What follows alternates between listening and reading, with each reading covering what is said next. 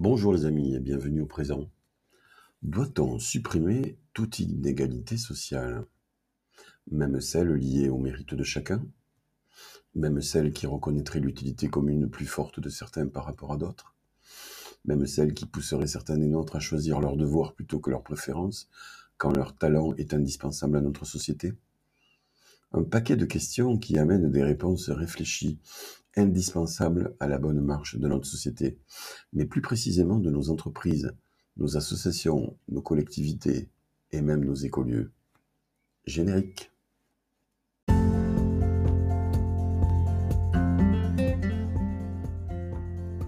Bonjour et bienvenue au présent. Je m'appelle Frédéric Bosquet, je suis entrepreneur humaniste depuis 30 ans. Mon métier? Mettre l'économie au service de la vie. Mon rêve? Embrasser de mon vivant le premier bébé humain doté d'un revenu d'autonomie. Je l'imagine expérimenter le chemin de son propre bonheur dans le respect des humains et de la nature. Avec ce revenu en monnaie citoyenne, je le vois voter pour ceux qui préserveront nos communs et étendront nos libertés individuelles. Je te partage ici le quotidien de cette révolution que nous conduisons dans le sud-ouest depuis sept ans.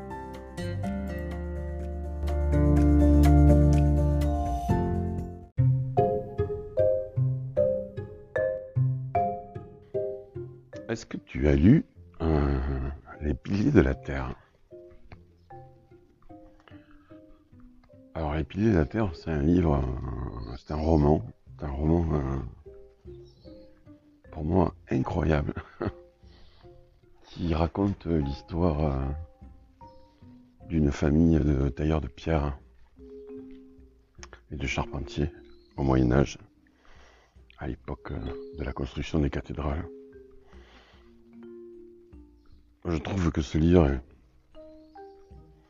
est, vraiment incroyable. si, tu as l'occasion de, le lire, je t'invite vraiment fortement à le lire. Il, il nous montre de façon extrêmement bien la vie des ouvriers, comme on disait à l'époque. Des ouvriers du Moyen Âge.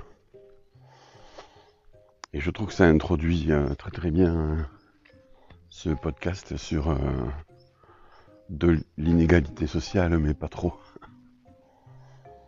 Hmm.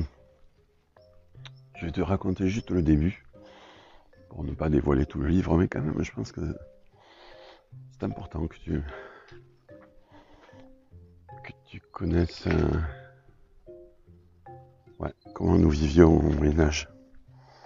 C'est d'autant plus contextuel que là, je, fais ma petite balade matinale hein, à tournant déjeuner et que c'est une bastide du, du XIIe siècle. Je crois que elle a été créée en 1972. J'en avais parlé dans un autre podcast. Donc, les piliers de la Terre. Donc, ça, le livre s'ouvre sur euh, une famille. Euh, avec le père, tailleur de pierre, la mère et leurs deux enfants qui marchent sur une, sur une route à la recherche d'un chantier pour le, pour le père. Et euh, la femme est enceinte. Et euh,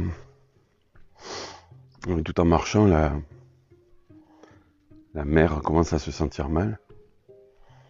Et en fait, elle a ses contractions elle est, elle est proche de, l'accouchement. Du coup, la, famille euh, s'arrête en bord du chemin. Et, et donc, ils, euh, ils vont accompagner l'accouchement de, de, la mère. Et euh, Malheureusement, l'accouchement se passe pas très bien. Et euh, la mère euh, meurt en couche. Et l'enfant, l'enfant est sauvé, mais, la mère, elle, euh, meurt en couche.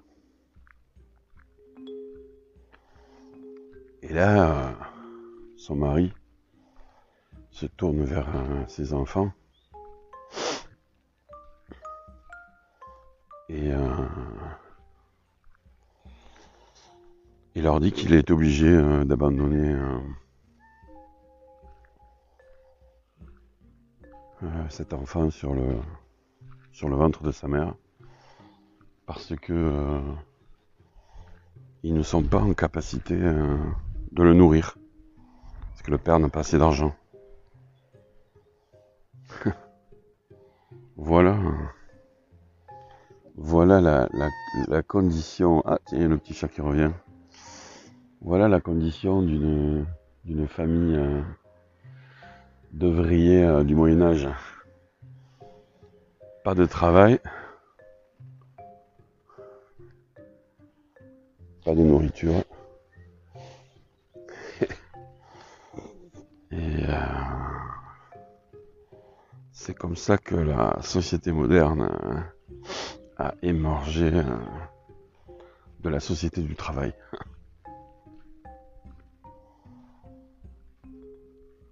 Alors, euh, nous qui sommes souvent confrontés euh,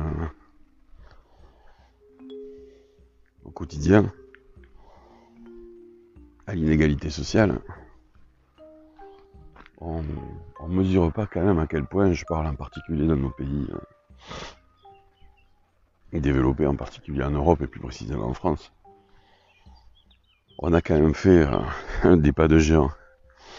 Alors attention, je ne suis pas en train de dire que tout va bien, qu'il n'y a plus d'inégalité, que, vraiment nous sommes tous en situation hein, de pouvoir vivre la vie de nos rêves, c'est pas du tout ce que je dis. Ce que je dis, c'est qu'entre c'est qu'entre une famille qui doit laisser mourir son enfant hein, parce qu'elle n'a pas de quoi se nourrir euh, au Moyen Âge et une famille euh, française euh, du XXIe siècle, il y a des conditions. Bonjour toi.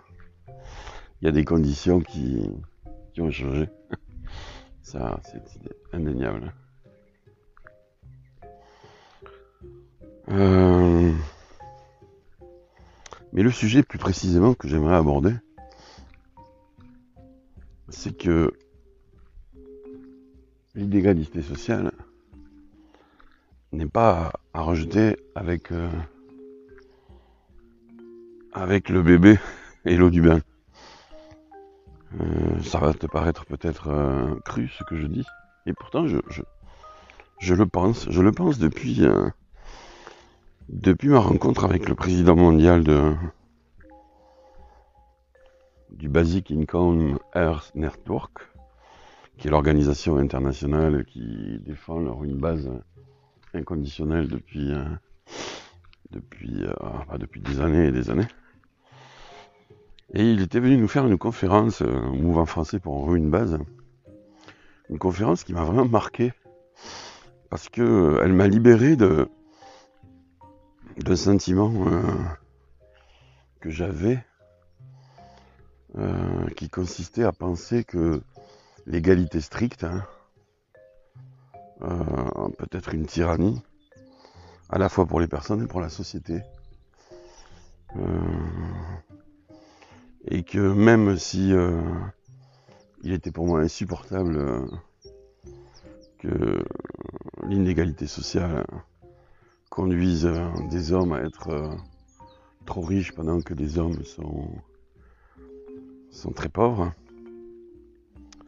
je me suis toujours situé dans une posture de dire euh, que malgré tout, euh, il était normal que celle ou celui qui a une utilité euh, commune plus grande que l'autre devait être reconnu. Ne serait-ce que pour montrer la, direction. et ce sociologue Van Paris, qui, était venu nous faire une conférence, l'avait intitulé euh, De l'inégalité sociale. Et c'est ce que je vais essayer de, de développer maintenant parce que je trouve que, que dans nos écolieux, en particulier dans le milieu euh, alternatif, il y a parfois une, dictature de l'égalité euh, qui nous conduit à vivre euh, des moments extrêmement difficiles de renoncement, de renonciation, de non-reconnaissance, de tout est égal par ailleurs, que tout... les choses vont bien s'arranger, évidemment, si certains les prennent en charge, comme la vaisselle.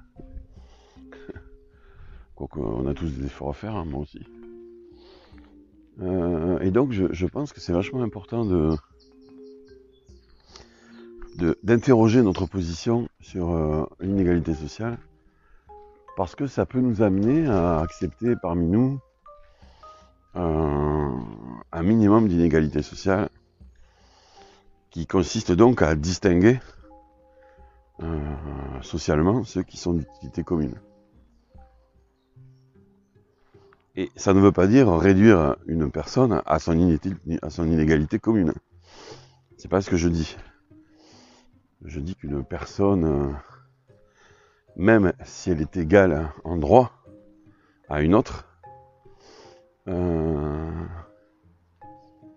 doit pouvoir accepter que celles et ceux qui ont une utilité commune plus grande que lui ou elle dans la société puisse être distingué socialement plus que lui ou elle. Et c'est à cette personne qui est distinguée socialement pour son utilité commune de décider si ensuite elle abandonne euh, cette distinction sociale euh, parce qu'elle n'a pas besoin d'être reconnue à la limite et que, et que ça lui va très très bien, hein, même si elle reste euh, anonyme et, non reconnu par la société. Ce qui, pour moi, en fait encore une personne euh, encore plus à distinguer socialement. Mais ça, c'est une autre histoire. Et euh, pour nous faire comprendre de l'importance de l'inégalité sociale dans nos sociétés, mais sans exagération, donc juste ce qu'il faut, et non pas, par exemple, comme dans notre société, une différence de salaire de plus de 2000 entre un, opérateur et, un PDG, par exemple. Euh, je vais vous donner l'exemple qu'avait cité Van Paris, que, j'aime beaucoup, et qui illustre très très bien hein, ce que l'on veut dire par de l'inégalité sociale, mais pas trop. Alors il prend l'exemple euh, d'un cardiologue hmm, avec beaucoup de talent, euh, un grand cardiologue, qui n'aime pas la cardiologie, et qui préfère la poterie à la cardiologie. Mais en même temps, euh, ce cardiologue est un très mauvais potier. Donc il est à la fois très bon cardiologue et très mauvais potier. Or, au niveau sociétal, il se trouve que cette société, en tout cas dans son, dans son processus actuel, à ce moment historique euh, actuel de cette société, euh, a besoin de cardiologues. A un énorme besoin de cardiologues. Imaginons qu'on soit dans une stricte égalité. Qu'un cardiologue soit euh, aussi bien payé euh, qu'un potier. Je dirais même plus que, imaginons qu'un très bon cardiologue soit aussi bien payé qu'un mauvais potier. Ou que le mauvais potier soit aussi bien payé qu'un très bon cardiologue. Que va-t-il se passer? Alors pour ceux qui ne connaissent pas la vie d'un cardiologue, je vous invite à vous renseigner. C'est, pas que Ferrari et, et grande villa avec grande piscine.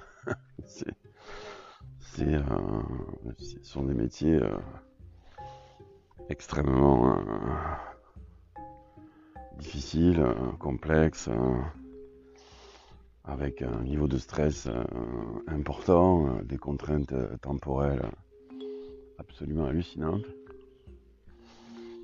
Bref, c'est pas forcément facile. Hein.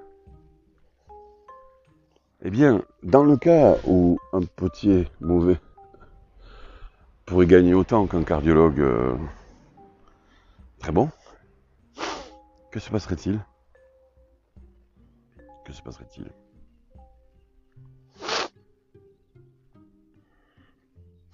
Eh bien, cet excellent cardiologue choisirait sûrement de devenir potier, même s'il n'est pas bon. Et la société dans son ensemble aurait perdu un très bon cardiologue au profit d'un mauvais potier. Oh, c'est sûr peut-être que cet ex-très bon cardiologue prendrait beaucoup de plaisir à faire euh, de la mauvaise poterie, même avec très peu de clients, puisqu'il aurait un revenu garanti. Et là, ça pose un vrai souci pour toute la société. Car si ceux qui sont d'utilité commune par leur talent, si le produit de ce talent est utile à la société et qu'en plus il est rare, quelque chose doit montrer aux citoyens que de ce talent-là, on en a besoin.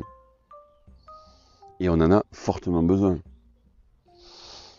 sans un minimum de distinction sociale, c'est-à-dire euh, d'inégalité dans les revenus, euh, bien sûr par une, utilité commune, hein, eh bien la société pourrait rapidement être perdue. Chacun allant vers ses propres euh, désirs, ses propres préférences, sans prendre en compte les besoins vitaux de la société. Et donc, euh, c'est à nous à faire attention à ce que un minimum d'inégalité sociale demeure à condition qu'elle soit fondée sur l'utilité commune. Et que l'écart entre ceux qui n'ont pas forcément d'utilité commune à ce moment précis de leur vie ou à ce moment précis du processus euh, historique de la société, euh, ne soient pas euh, rejetés comme des malpropres. Car encore une fois, on ne peut pas réduire une personne à son utilité commune. L'utilité commune est une des caractéristiques d'une personne par rapport à la société dans laquelle elle vit. Et donc, si euh, on doit pouvoir mesurer cette utilité commune, la distinguer socialement parce que la société en a besoin euh, la personne doit rester libre de choisir ce qu'elle veut faire de sa vie. Mais elle doit prendre conscience que ce talent qu'elle a, euh, particulier, rare, et que peu de citoyens ont, a une utilité euh, sociale pour la société tout entière. Et qu'en quelque part, et que quelque part, si, cette, si ce talent rare euh, n'est pas offert en quelque sorte à la société parce que la personne préfère d'autres activités dans lesquelles en plus elle n'a pas forcément beaucoup de talent, ça sera un coût social pour l'humanité. Je ne dis pas qu'il faut obliger les personnes qui ont du talent euh, à faire ce qu'ils ne veulent pas faire. Je dis qu'on doit à minima donner le choix libre et conscient à la personne de déterminer sa place dans la société euh, et que cette place, elle peut être éclairée par des distinctions sociales.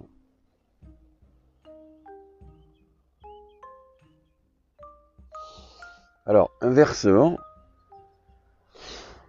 pour éviter de tomber dans une société euh, qui serait, euh, serait totalement euh, inégalitaire, hein, c'est-à-dire où seul, euh, ou élitiste, je dirais plutôt élitiste qu'inégalitaire, parce que là il ne s'agit pas de, redistribuer euh, la richesse de façon arbitraire, mais de la redistribuer prioritairement à ceux qui ont du talent pour la société.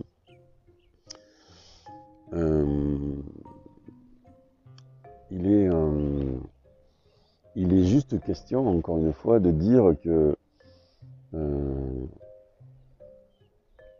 même euh, si je suis pour une extension la plus grande possible de la liberté individuelle, elle est aussi rattachée d'une certaine façon, un petit peu comme Edgar Morin le montre euh, dans ce qu'il appelle la dialogie, j'en ai parlé plusieurs fois.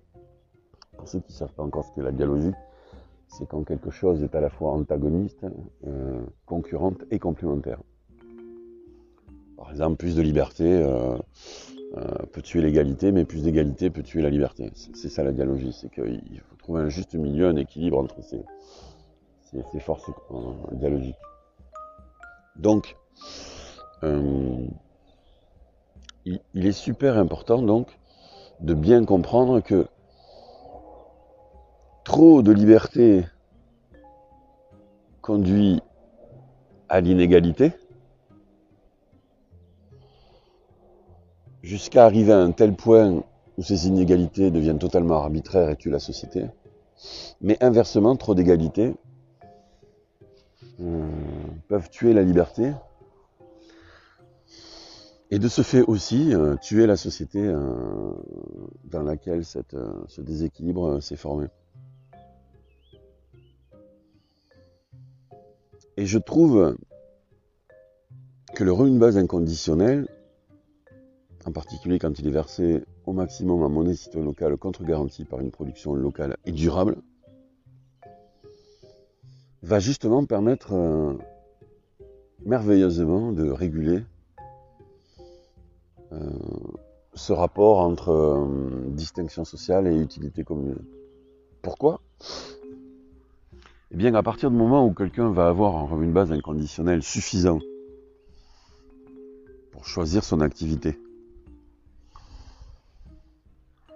tout en conservant des revenus d'activité redistribués au mérite.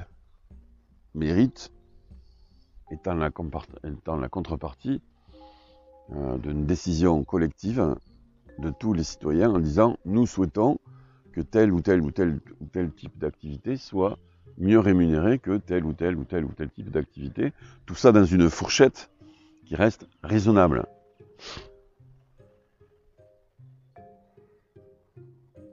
Eh bien, justement,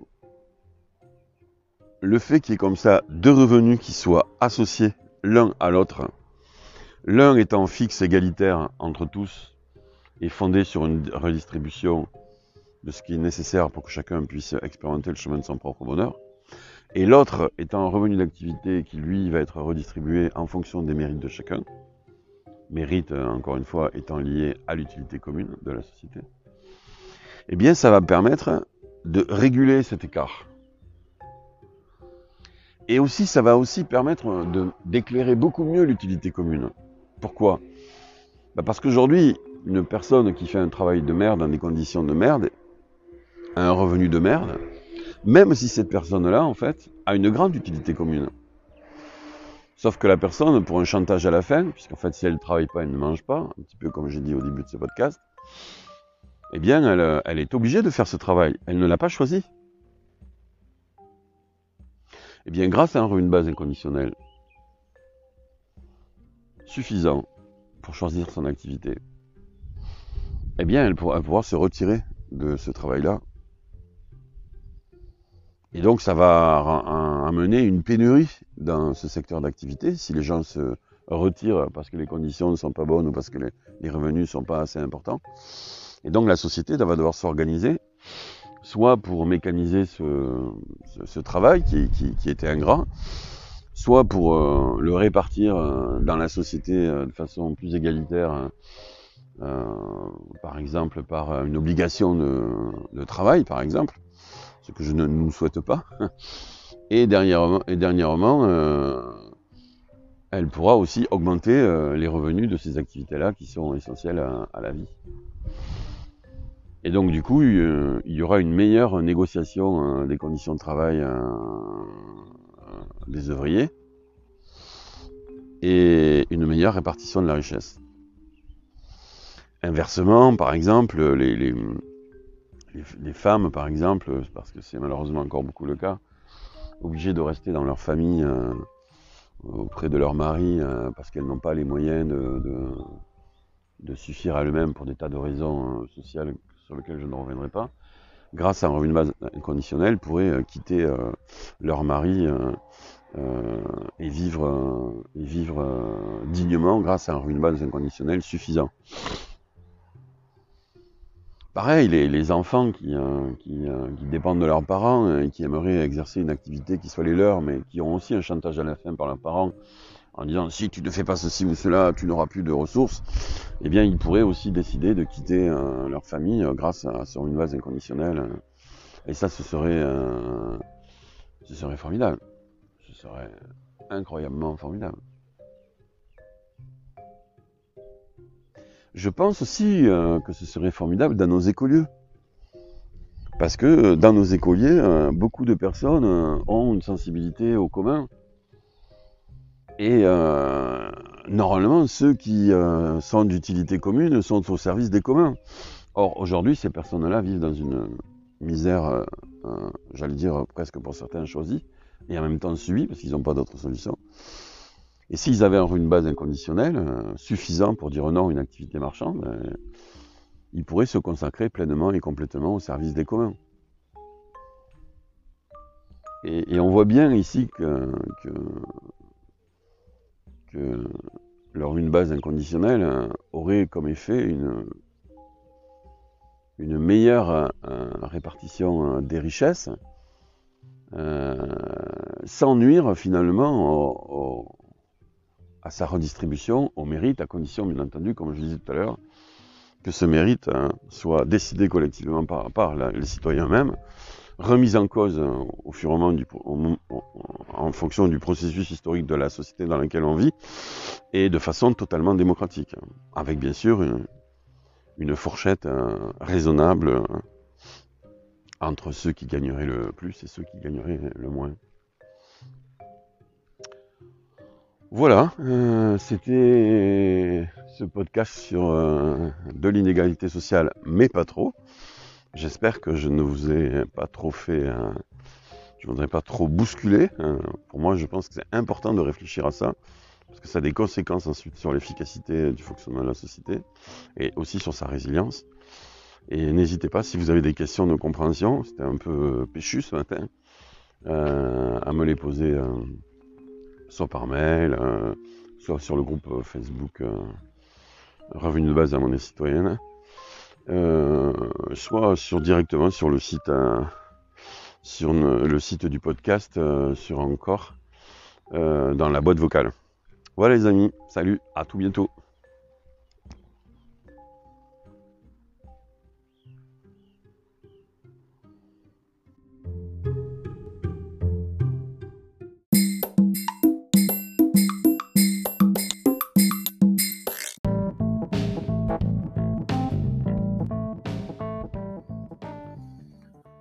Petite citation du jour. La reproduction des inégalités sociales par l'école vient de la mise en œuvre d'un égalitarisme formel, à savoir que l'école traite comme égaux en droit des individus inégaux en fait, c'est-à-dire inégalement préparés par leur culture familiale à assimiler un message pédagogique. Bourdieu. Des questions, les amis, laissez-moi vos messages dans la boîte vocale de l'émission. Abonnez-vous sur www.frédéricbosque.com à ma lettre d'info. Et tous les matins à 7h ou à peu près, recevez le lien vers mon podcast et de petites surprises bien pratiques liées à l'émission du jour. Si vous voulez des nouvelles de notre expérimentation, visitez le site de notre association sur www.terra.coop.